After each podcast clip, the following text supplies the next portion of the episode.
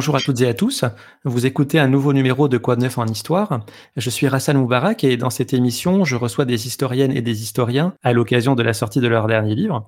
Aujourd'hui, nous allons parler de traite négrière, la traite négrière qui a été autorisée en France par Louis XIII en 1642 et ce sont 1 300 000 hommes et femmes d'Afrique qui ont été envoyés aux Antilles pour constituer principalement la main-d'œuvre nécessaire à la production de sucre de canne. La traite sera interdite par plusieurs lois entre 1815 et 1831, avant l'abolition définitive de l'esclavage en France en 1848. Les grands ports de la façade atlantique ont mené l'essentiel des expéditions de traite. Nantes, La Rochelle, Le Havre ou encore Bordeaux. Ce que l'on sait beaucoup moins, c'est que ce commerce a également concerné la Méditerranée, et c'est au rôle de Marseille dans la traite négrière, reconstituée patiemment à partir de sources parcellaires, qui consacrait le dernier livre de mon invité aujourd'hui, Gilbert Buty. Bonjour Gilbert Buty. Bonjour Monsieur Moubarak. Vous êtes professeur émérite à Aix-Marseille Université et membre du laboratoire TELEM. Vous êtes spécialiste notamment des économies maritimes et des sociétés littorales en Méditerranée au XVIIe et XVIIIe siècle. Vous avez publié récemment Colère de Dieu, Mémoire des hommes, La peste en Provence, et euh, Les mutins de la mer, Rébellion maritime et portuaire en Europe occidentale, avec Alain Cabantous, tous les deux aux éditions du Cerf. Et là, vous publiez toujours aux éditions du Cerf euh, votre dernier livre, Traite négrière en France méditerranéenne, 17e, 19e siècle, trafic infâme et discours vertueux.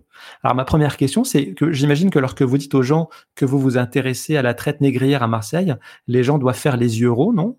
Oui, effectivement, c'est un sujet qui me paraît un peu plus exotique façon de parler. Euh, ça paraît tout, à fait euh, de déplacé dans la mesure où Marseille paraît euh, avoir été épargné par ce trafic. Et moi-même, d'ailleurs, j'ai été euh, un petit peu surpris, et je veux dire que quelque part, le sujet s'est un peu imposé à moi par, les, par les recherches effectuées sur le commerce de Marseille. Lorsque j'ai pu trouver ici et là quelques informations, je l'ai mis de côté, un petit peu surpris, et peu à peu, ça a constitué un dossier assez volumineux, ce qui m'a permis finalement de tracer ce, cette histoire méconnue de la traite négrière à partir de Marseille surtout. La première partie du livre, je le signale pour les auditeurs, ravira les amateurs de récits maritimes parce que elle raconte euh, la campagne de traite d'un navire euh, réel, le Raphaël, qui a quitté Marseille en 1787 à destination de l'océan Indien pour un, un périple de deux ans. Tout d'abord, comment vous avez pu reconstituer cette campagne? Cette campagne a été reconstituée grâce au journal de voyage euh, tenu par le lieutenant de bord, euh, Pascal Covin, de Marseille, qui était à bord du Raphaël, et qui a noté à la fois les, routes empruntées, mais également toute une série d'informations, euh, récits, et, qui mêlent des éléments commerciaux, anthropologiques. Et donc c'est ce, ce, ce, document qui est en la disposition des chercheurs aux archives nationales d'outre-mer à Aix-en-Provence, qui m'a permis de reconstituer donc ce parcours en croisant aussi bien sûr quelques sources, comme il est nécessaire de le faire bien sûr en histoire. Et en préparant cette émission, on s'était dit qu'il serait peut-être intéressant de raconter cette expédition bah, finalement à hauteur de, bateau, hein, euh, à bord d'un coffre à, mort, comme vous les appelez. Est-ce que vous pouvez nous dire en quelques mots comment s'est déroulée cette expédition euh, négrière? Oui, l'expression le, coffre à mort, en fait, je l'ai emprunté au lieutenant euh, Pascal Covin, qui a noté cette formule dans un journal de voyage. Alors, le Raphaël, comme vous l'avez dit, a quitté Marseille en novembre 1787. C'est un brigantin, un bâtiment qui est largement utilisé à ce moment-là pour le commerce en Méditerranée, euh, de deux mâts, avec gréement, voilà, carré, aurique et triangulaire. Un bâtiment qui a une jauge de 150 tonneaux, qui est équipé de 16 hommes à bord, en comptant le capitaine. C'est un bâtiment qui est relativement récent, c'est important, et qui est également, qui a la coque doublée en cuivre. C'est une technique nouvelle, et cette, ce doublage en cuivre permet de euh, franchir assez aisément, disons, les mers chaudes. Représente bien souvent l'usage du doublage en cuivre. Donc le navire euh, va quitter Marseille en de concert avec un autre bâtiment hein, pour mener la route vers le détroit, c'est-à-dire Gibraltar. Et quelques bâtiments sont partis, euh, quatre bâtiments ont quitté Marseille pour aller à la traite négrière euh, quelques semaines auparavant. Donc le capitaine est un capitaine originaire de Cannes, c'est François Augier, il a 48 ans, et son lieutenant de bord, Pascal Covin, en a 32. Et pour les deux hommes qui vont être les chevilles ouvrières de l'expédition, ce voyage est une nouveauté. Ils n'ont pas fréquenté l'océan Atlantique, donc ça va être la découverte. Découverte qui apparaît dans leur récit de voyage pour en quittant Marseille vers l'océan Indien. première partie du voyage va durer à peu près 170 jours, sans escale, de novembre 87 à mai 88, et le lieutenant de bord note dans son journal la, question bien sûr de position du bâtiment, mais position difficile à réaliser, car on ne peut connaître que la latitude, on ne connaît pas encore vraiment les mesures de la longitude. Il faudra pour cela avoir la disposition de chronomètres, chose qui est faite dans les marines de guerre ou en Angleterre, mais pas encore sur les petits bâtiments comme c'est le cas pour le Raphaël. Donc le lieutenant note sur son journal de voyage euh, la route, il indique les rencontres qu'il peut effectuer, notamment avec des navires de la Compagnie des Indes, donc échange d'informations, échange de courriers, échange de produits, puis également le le lieutenant note ce qu'il aperçoit avec curiosité des, des, oiseaux, hein, qu'il décrit avec une certaine précision. Il indique également la, capture de poissons, qui a participé bien sûr à la consommation de l'équipage, des thons, des dorades, des requins. Donc euh, cette première partie du voyage est assez, disons, euh, traditionnel, avec une découverte d'un milieu tout à fait inhabituel pour ces deux marins provençaux, dont François Rougier, le capitaine de Cannes, et Pascal Cauvin, le lieutenant de Marseille.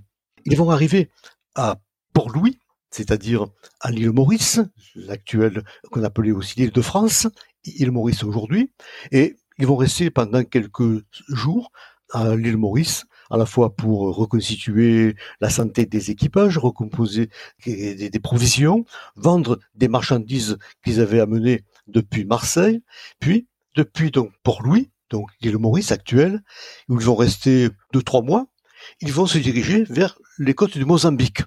Côte de Mozambique, vont passer au nord du Madagascar, et là, ils vont y rester pendant du d'août 88 à décembre 88, donc plusieurs mois pour embarquer des captifs des captifs et ce, ce, secteur se trouve sous domination portugaise et le capitaine va devoir passer par les autorités portugaises pour acheter ces captifs qui viennent par petits groupes, une vingtaine ici, une trentaine de là, et qui vont être amenés, embarqués sur le Raphaël. Donc au total, 201 captifs hommes, femmes, enfants, qui vont être stockés, hein, façon de parler bien sûr, puisqu'on les considère comme des marchandises, stockés dans le navire. C'est l'entrepont qui va être aménagé pour recevoir les captifs. L'entrepont a été utilisé pour les marchandises à l'aller, et là, désormais, il va y avoir nouvelle marchandise, cargaison humaine, ce sont ces hommes, ces femmes et ces enfants, 201, qui sont embarqués sur les côtes de Mozambique à destination des Antilles. Il va y avoir cependant une première escale importante au cap de Bonne-Espérance, un mois, pour débarquer quelques captifs malades et prendre des, provisions, prendre des informations pour continuer la route depuis le cap de Bonne-Espérance vers le cap français.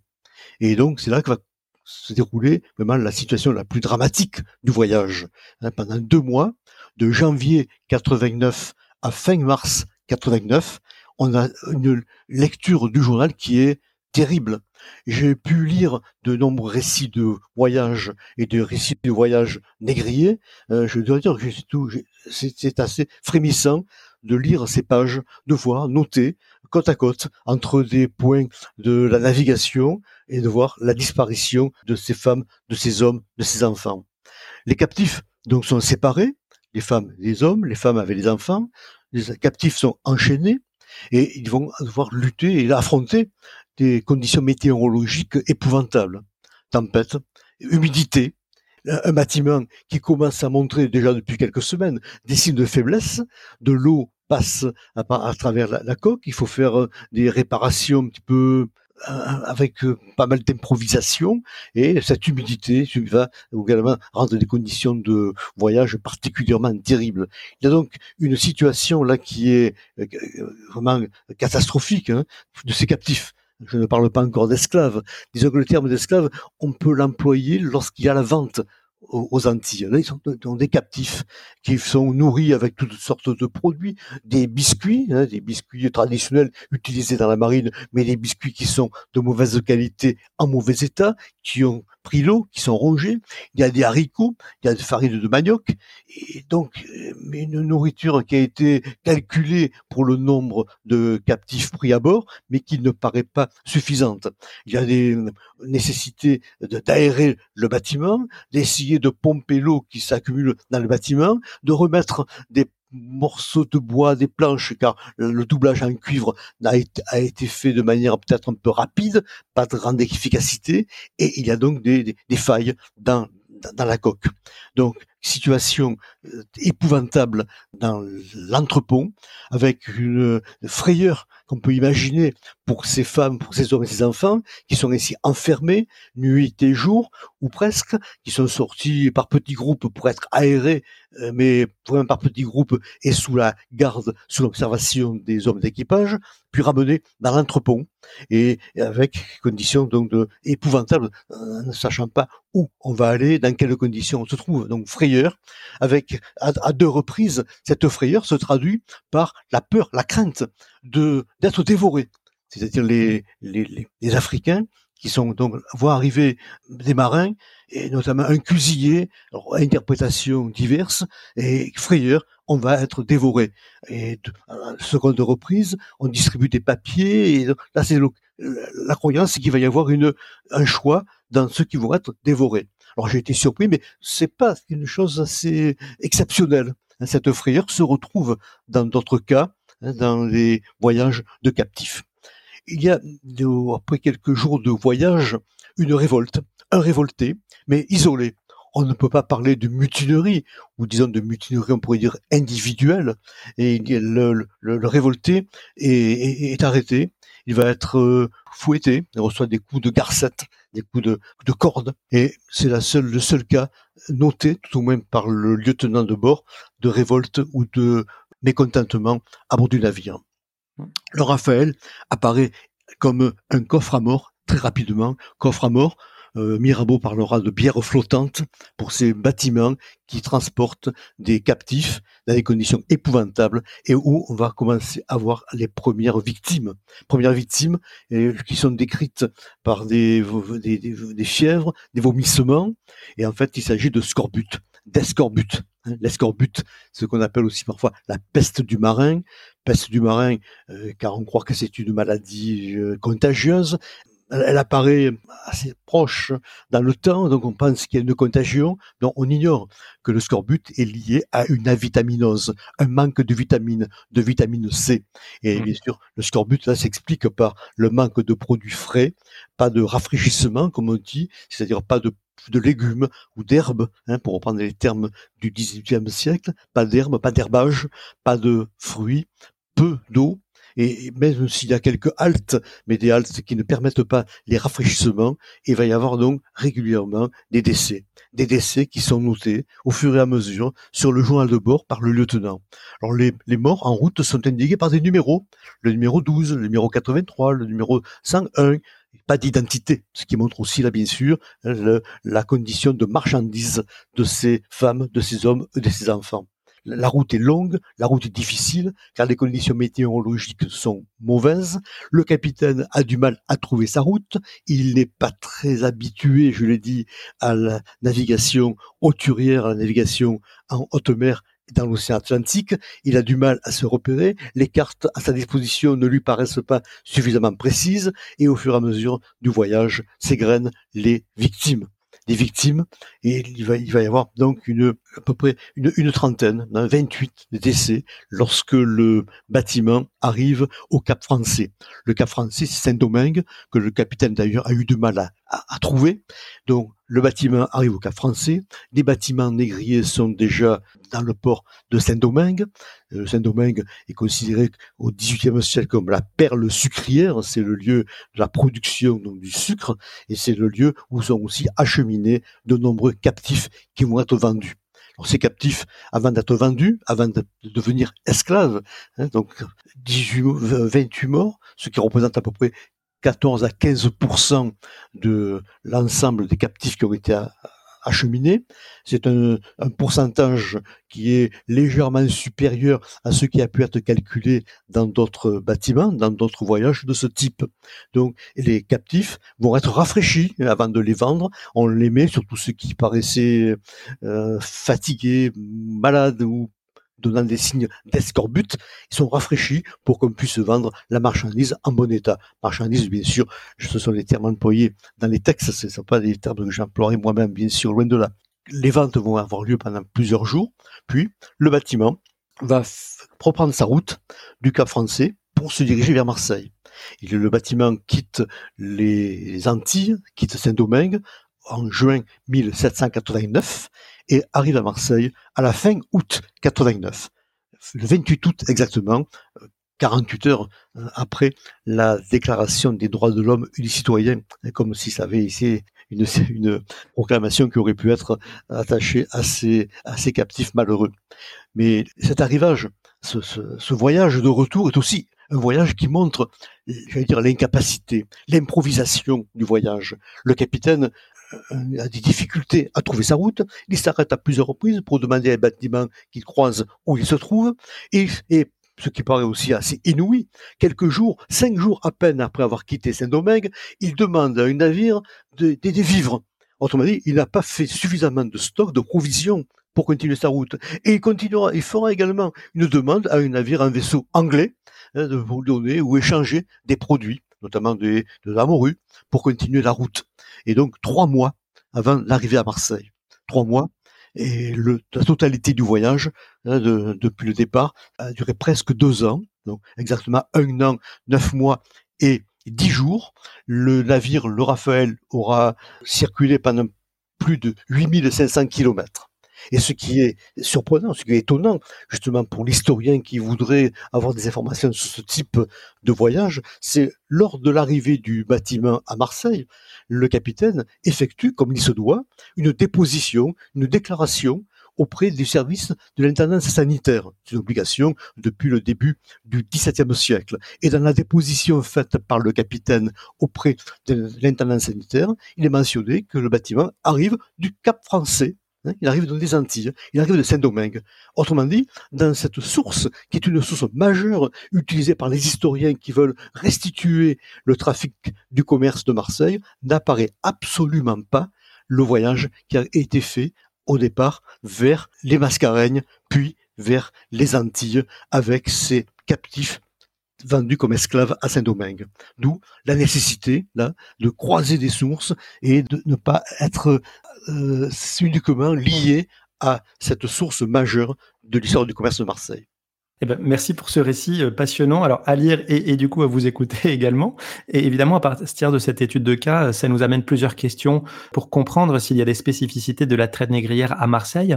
Ma première question, c'est justement sur le trajet. Parce que quand on dit traite négrière, euh, l'expression quasiment synonyme, c'est le commerce triangulaire entre l'Europe, l'Afrique et l'Amérique. Or là, ce bateau fait une étape supplémentaire dans l'océan Indien, donc les îles de France et de Bourbon, c'est-à-dire euh, Maurice et la Réunion, et euh, entre ces îles et la côte orientale de l'Afrique. Et puis vous reprenez une expression qui est le commerce quadrangulaire. Est-ce que ce trajet qui passe par l'océan Indien est euh, une caractéristique des trajets qui partent de Marseille? C'est à la fois une caractéristique de la traite négrière euh, pratiquée à partir de Marseille, c'est également un trafic que l'on retrouve à la fin du XVIIIe siècle par des bâtiments d'autres ports du Ponant, d'autres ports de la façade atlantique.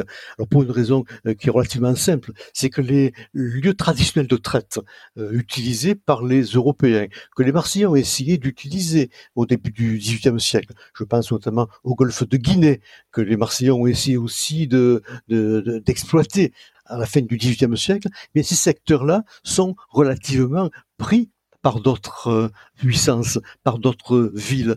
Autrement dit, eh bien, on va, on, va plus loin. On va au sud de l'Afrique, sur les côtes d'Angola, d'Angole, hein, comme disaient les textes, un secteur qui est également contrôlé par les Portugais. Et puis on passe le cap de Bonne-Espérance pour aller sur les côtes de l'Afrique orientale.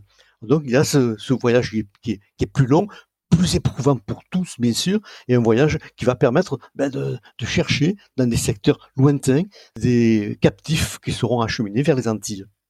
Ce bateau, le Raphaël, est armé par un provençal, donc par un local.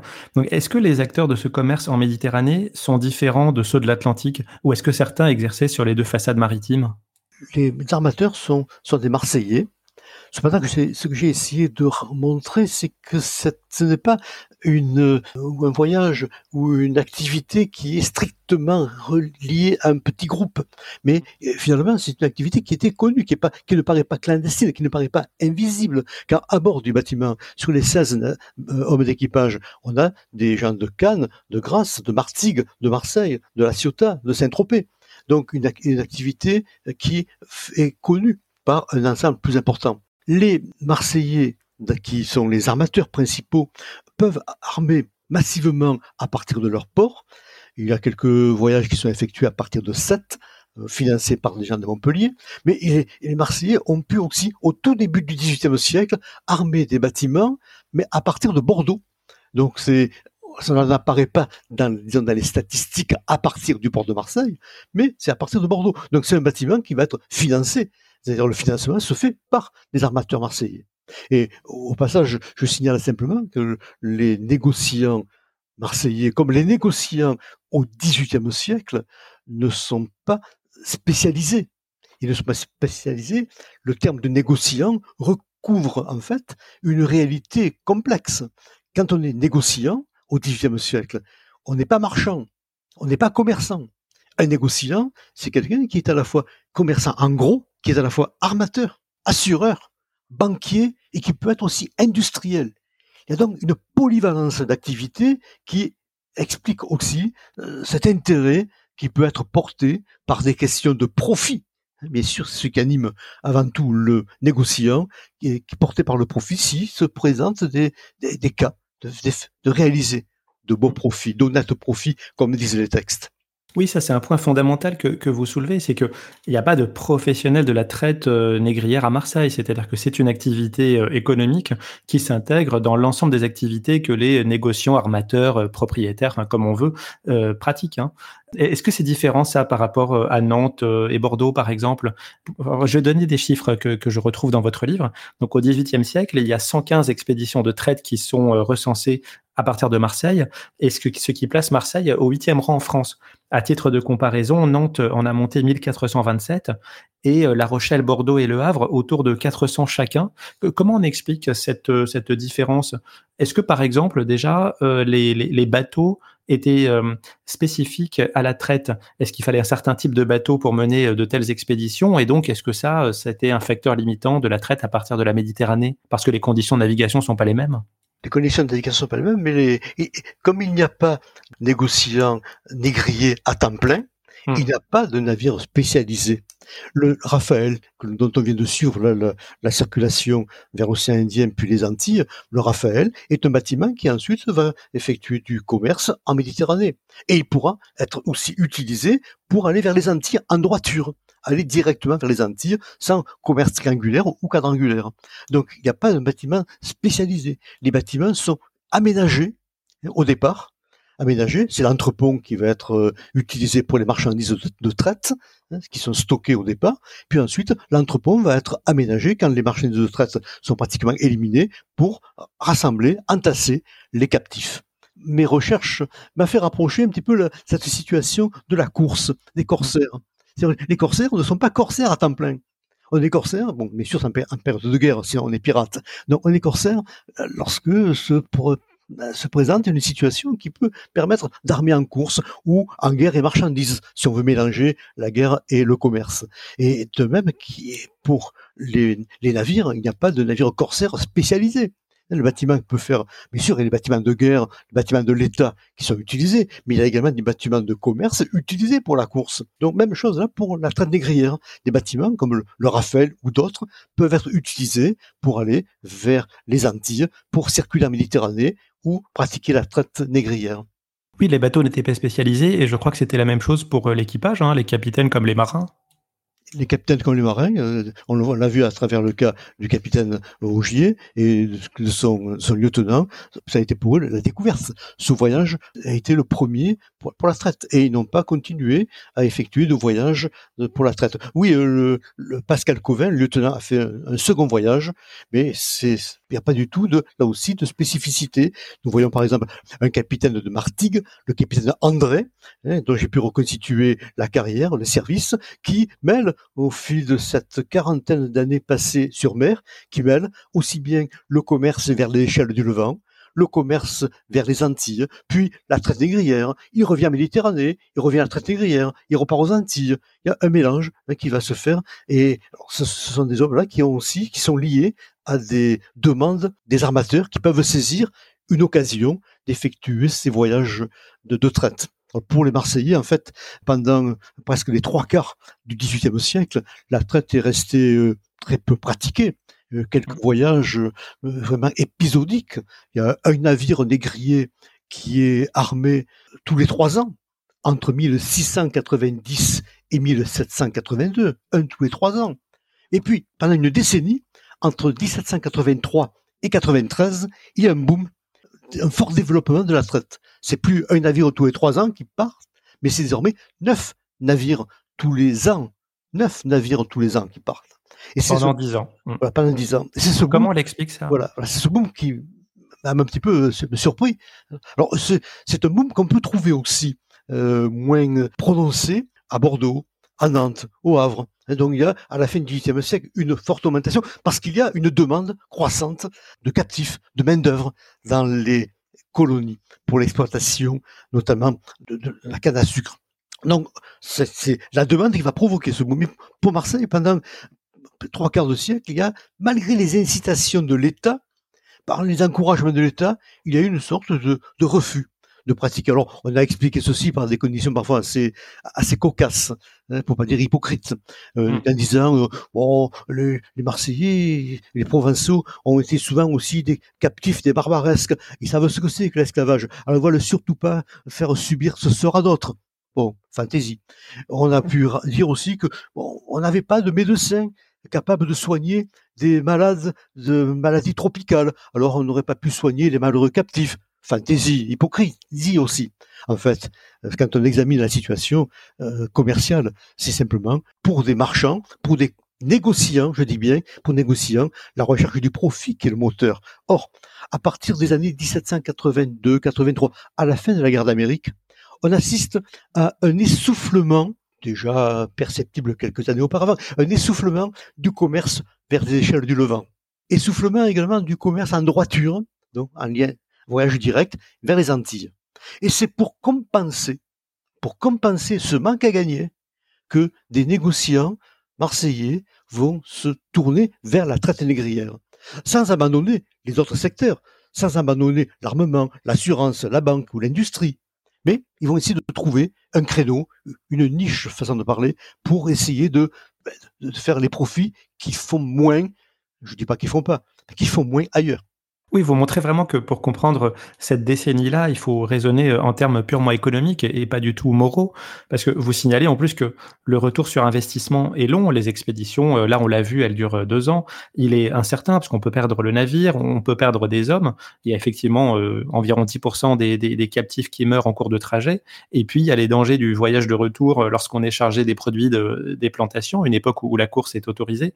Mais à quel point c'est lucratif ce commerce-là? Parce que certes, on se détourne vers la traite négrière parce que d'autres euh, types de, de, commerce sont moins rentables à ce moment-là. Mais est-ce que finalement un navire qui arrive à faire toute sa, route et qui revient à, bon port, est-ce que là, il génère beaucoup d'argent?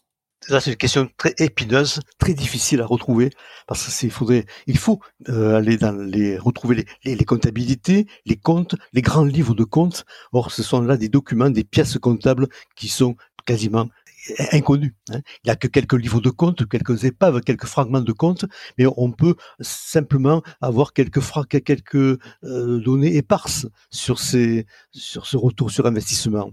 Alors données éparses, à, partir de signes extérieurs, par des investissements dans les euh, savonneries, investissement dans l'achat de navires, investissement dans l'achat de bastides, mais ces investissements sont-ils tous liés à l'argent de la traite?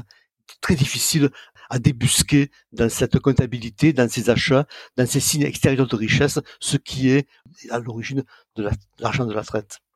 Vous avez dit que Seth euh, a monté trois expéditions. Donc en fait, il quasiment, euh, il fallait quasiment que Marseille qui a monté des, des expéditions négrières parce qu'il fallait quand même une taille critique pour le port et puis pour les, les négociants. Mais est-ce que néanmoins la région a été impactée par la traite? Est-ce qu'il y a eu un rôle de la région et de l'arrière-pays notamment dans ce commerce-là? Ou est-ce qu'on est, euh, simplement focalisé sur le port lui-même de Marseille? La région indirectement a été, a été concernée simplement par, par les marchandises qui ont été utilisé pour les produits de traite, mais ce marchandise qui était aussi utilisé pour euh, d'autres trafics, d'autres circuits commerciaux, que ce soit des produits manufacturés, que ce soit des armes, que ce soit des étoffes, des cotonnades qu'on appelle des indiennes, des tissus de coton imprimés, que ce soit des, produits de, verroterie. Bon, euh, on a des éléments qui proviennent de la production de manufactures ou d'ateliers locaux, mais ou de l'arrière-pays, mais on ne peut pas dire que l'arrière-pays a été entraîné, a été euh, amené, a été bouleversé par la, traite négrière, loin de là. Et un point, vous avez parlé du cas de Sète à l'instant. Le port de Sète, en fait, a organisé une première expédition d'un navire qui est parti d'ailleurs du Havre, bateau de 7 qui est parti du Havre, qui est revenu à 7. Et l'objectif des armateurs était de faire revenir contre les captifs, d'acheter des produits tropicaux, notamment du sucre. Du sucre pour alimenter une raffinerie de sucre près de, entre 7 et Montpellier. Et finalement, si le trafic n'a pas été poursuivi, c'est pour une raison très prosaïque, très mercantile, c'est que la raffinerie de sucre n'a pas donné les espoirs que avaient en elle les négociants de Montpellier. La raffinerie a fermé ses portes et on a cessé de faire le commerce à partir de cette, tout simplement. Vous reproduisez dans le livre deux mascarons qui ornaient des maisons à Saint-Tropez. Les mascarons, ce sont les, figures qui euh, sont euh, sur les façades des bâtiments. Et donc là, ces deux, euh, en l'occurrence, représentent des nègres. Et il s'agit quasiment de cas isolés, j'ai l'impression. Donc on est loin du nombre de telles représentations qu'on pouvait trouver à Nantes ou à Bordeaux. Comment vous expliquez cette relative absence dans l'espace public?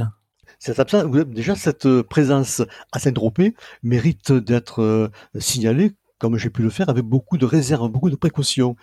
Cette maison, dite la maison du mort et du nègre, est-ce que cette maison est une maison qui appartenait à un marchand, un négociant, ayant fait la traite négrière? Est-ce que n'y a pas une autre motif dans les cadastres où figure la présence de cette maison au XVIIe siècle? On voit le propriétaire, c'est Lou Negro. Bah, qu'est-ce que cela signifie? Alors, donc, soyons prudents, soyons prudents. On a pu faire de cette maison la maison du Bastide, dans loin du port de Saint-Tropez, appartenant à un négrier. Prudence, on n'a aucune information pour pouvoir le signaler. De même qu'il n'y a pas vous l'avez dit, il n'y a pas dans la ville de, Marseille, par exemple, de lieu symbolique avec euh, des lenteaux qui seraient ornés de mascarons avec ces figures négrières comme on peut avoir à Bordeaux ou à Nantes. Et c'est d'ailleurs souvent une question qui m'est posée par des étudiants notamment qui, qui m'étaient posée, c'est y a-t-il des signes dans la ville de Marseille qui seraient des signes symbolisant ce passé négrier de la ville? Eh bien non, non les signes, il faut les trouver dans les cartons, dans les liasses des archives départementales ou nationales ou municipales, ou dans les archives privées. Archives privées avec beaucoup de réticence, car les propriétaires d'archives privées sont euh, parfois un petit peu soucieux, craignent que le propre soit jeté sur ces personnes euh, qui sont aujourd'hui dépositaires de ces papiers, et qu'il y aurait l'amalgame entre elles et leurs, leurs ancêtres. On peut dire quand même que les, que les Provençaux euh, voyaient la traite parce qu'il y a tout un chapitre dans le livre sur les gens de couleur qui sont présents dans le midi de la France. Alors, soit des esclaves euh, ramenés des Antilles par leurs propriétaires, et ce qui est étonnant euh, parce que l'esclavage été interdit en métropole à l'époque, ou bien des, des métis. Quelles conséquences la présence de, de, gens de couleur avait, alors d'abord pour eux-mêmes finalement dans la région? Ces gens de couleur on a une, centaine à peu près qui ont pu être dénombrés lorsqu'un dénombrement a été demandé officiellement par l'État en 1778. Donc une centaine à peu près entre Marseille, Aix, Toulon et un petit peu dans l'arrière-pays. Alors cette présence est un peu originale par rapport à ce qui a pu être étudié à Paris ou à Nantes ou à Bordeaux, dans la mesure où nous avons une présence importante de, familles, donc des captifs, esclaves ou affranchis qui seraient venus, qui sont installés, qui sont dans la ville et qui ont des activités, activités multiples. Alors, des domestiques bien sûr, mais également des perruquiers, un danseur, des teneurs d'auberge. Alors c'est étonnant hein, de voir ce, cet ensemble et on peut trouver là également de manière assez euh, surprenante. Euh, un de mes premiers contacts, en quelque sorte, avec la traite négrière, c'est à partir de l'étude d'un inventaire après décès. C'est une femme d'un capitaine qui fait une déposition devant un notaire. Son mari est arrivé à Marseille pour saluer son arrivée et a fait donner un coup de canon. Le canon a explosé et le capitaine est mort. Il y a donc procédure inventaire après décès dans la mesure où il y a un enfant mineur. Et dans cet inventaire après décès, la veuve dit, déclare que son mari arrivait de la Guinée et des Antilles où il avait fait la traite négrière chose qui n'apparaît pas du tout dans les sources du navire qui serait revenu ensuite à Marseille. Donc, surprise. Mais en même temps, pour la veuve, cette déposition est tout à fait naturelle. Et lorsqu'elle continue la visite de la maison de son défunt mari, elle présente au notaire une chambre. C'est là euh, c'est la chambre de la négresse de mon mari, de la servante de son mari, la négresse. Et le notaire mmh. note ceci. Donc, on voit aussi cette présence qui est là, qui ne paraît pas tout à fait choquante. Pas tout à fait choquante, mais pourtant, il y a quelques signes de, refus, de rejet, notamment les refus de mariage de gens de couleur ensemble ou mariage mixte. Un métis euh, de, la Ciotat hein, qui se marie avec une femme de, de la Ciotat et il va y avoir un refus d'enregistrer le mariage il va y avoir l'intervention du pouvoir public, l'intervention de l'intendant et du Parlement pour faire accepter hein, que le mariage soit reconnu, faire accepter que tel prêtre accepte de bénir l'union entre ces deux euh, euh, gens de couleur. Mais d'une manière générale, euh, ne soyons pas peut-être prisonniers des sources, ou peut-être nous sommes prisonniers des sources, il semble qu'il y ait une plus forte intégration, je suis prudent, plus forte intégration dans les villes méditerranéennes, je pense à Marseille, je pense à Aix-en-Provence ou à Toulon, pour ces gens de couleur hein, qui restent attachés ou pas à leur maître, comme domestiques ou pas. Hein. Songe par exemple à deux, deux frères qui est originaire de Prignol, dans le centre Var, et qui reviennent des Antilles. L'un revient avec son épouse et ses sept ou huit enfants, et l'autre revient, il n'est pas marié, mais il revient avec deux femmes noires, avec une dizaine d'enfants. Est-ce que ce sont ces enfants? Nous n'en savons rien.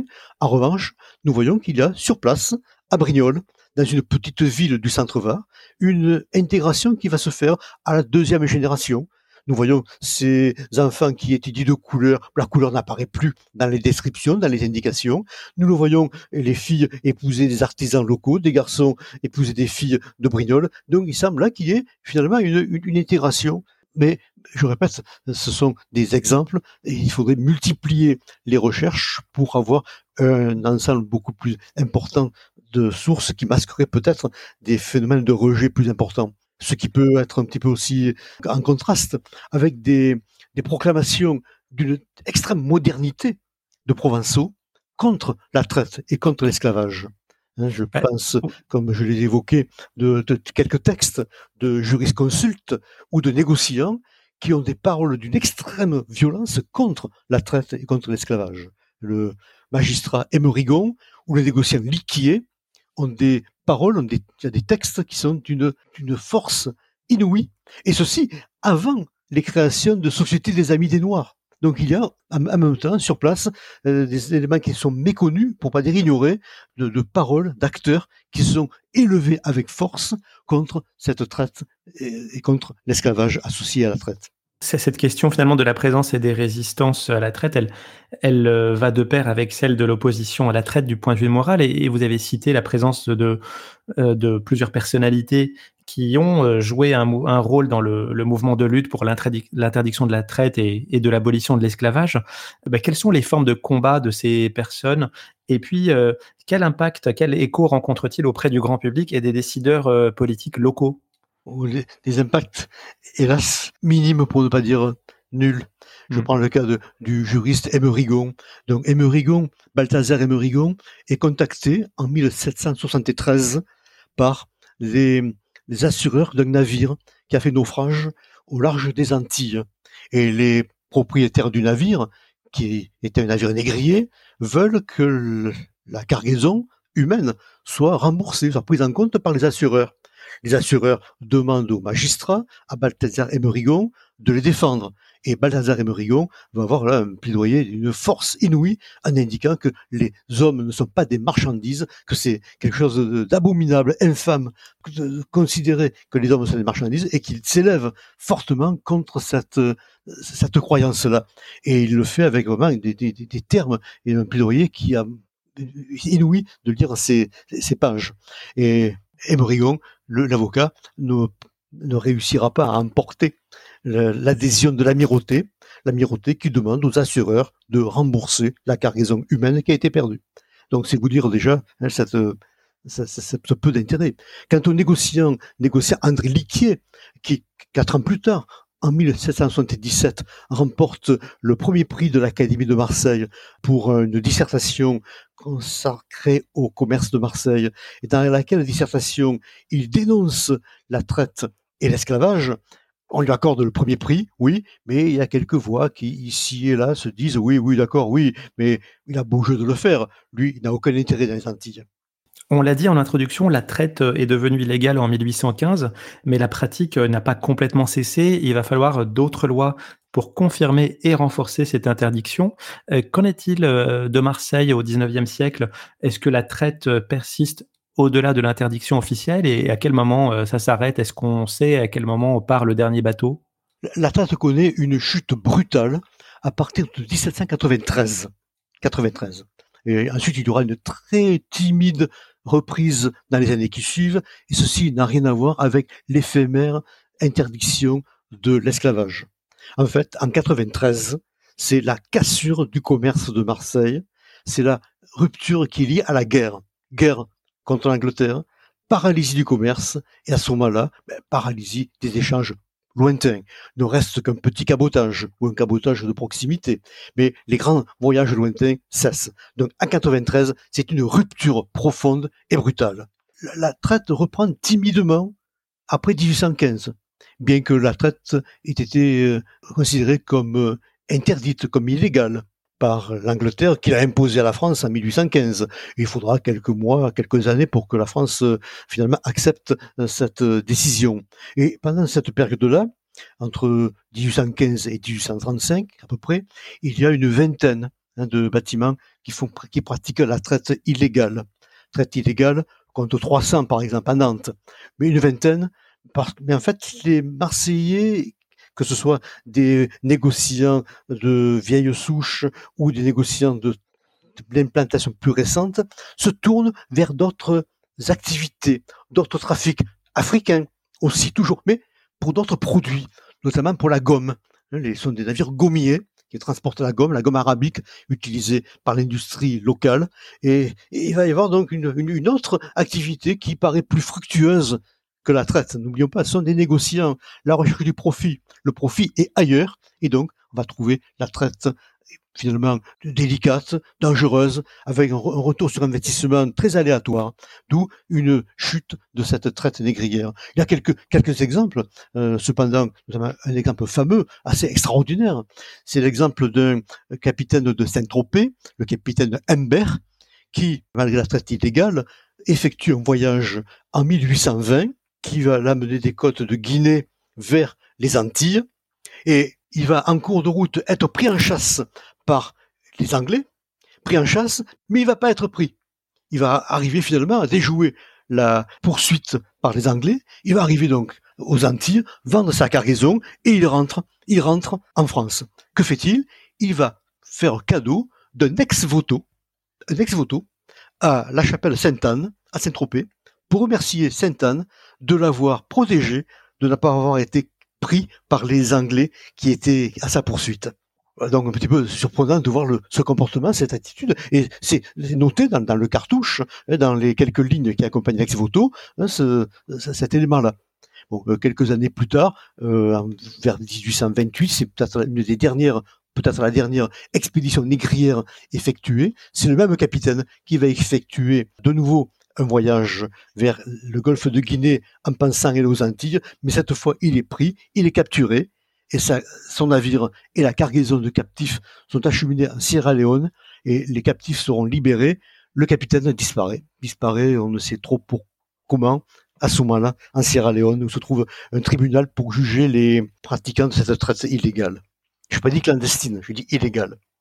Pour terminer, je voulais vous poser une question sur les, traces de ce passé aujourd'hui à Marseille. Alors, vous avez un peu répondu précédemment en disant que du point de vue architectural, en tout cas, il n'y avait pas de traces dans la ville. Euh, est-ce qu'il y a des initiatives de mémoire euh, aujourd'hui? Parce que ça a été le cas dans plusieurs autres villes. Hein, je pense au mémorial pour l'abolition de l'esclavage à Nantes. Est-ce qu'il y a des initiatives euh, similaires pour parler de ce passé à Marseille et en Méditerranée plus généralement? Peu, peu peu, pour pas dire pas. Hein. Euh, mm. lorsque j'ai travaillé sur ce sujet à plusieurs reprises, on m'a déconseillé, on m'a découragé. C'est un sujet qui n'est pas convenable chez nous. Voilà ce qu'on mm. peut dire. Mm. Pourtant, bon, peut-être y a-t-il un frémissement. Hein, euh, L'occasion d'une conférence donnée avec euh, devant des étudiants, bon, j'ai trouvé qu'il y avait un intérêt, un intérêt pour ce, ce sujet, avec également toujours cette même question que vous venez de poser, où sont les traces de la traite négrière à Marseille? Ben, il, faut, il faut aller les chercher patiemment dans les, archives, Dans les archives pour s'en retourner. avec peut-être peut-être une petite euh, petit espoir, c'est que j'ai été contacté par le musée d'histoire de Marseille et la fondation pour la traite négrière, pour la mission, le souvenir de la traite négrière, pour présenter ce sujet à l'occasion des commémorations du mois de mai 2024. Donc peut-être y a-t-il un frémissement? Et à ce propos, d'ailleurs, le président de l'association, c'est l'ancien Premier ministre Jean-Marc Ayrault, qui signale euh, dans des entretiens ou publications, Marseille aussi. oui, oui. Merci beaucoup, Gilbert Buty, d'avoir euh, accepté cette invitation. Donc, c'est un sujet méconnu, mais, passionnant et que vous traitez avec euh, peu de sources, on, le redit, mais finalement, c'est un vrai travail patient qui permet de reconstituer les trajets des bateaux et puis l'implication dans l'économie de Marseille. Je rappelle le titre de votre livre, Traite négrière en France méditerranéenne, 17e, 19e siècle. C'est aux éditions du Cerf, déjà disponible en librairie. Et euh, quant à moi, je vous remercie de nous avoir écoutés et je vous donne rendez-vous bientôt pour un prochain épisode. Merci beaucoup, Gilbert. Merci, Gassam. Merci. Merci.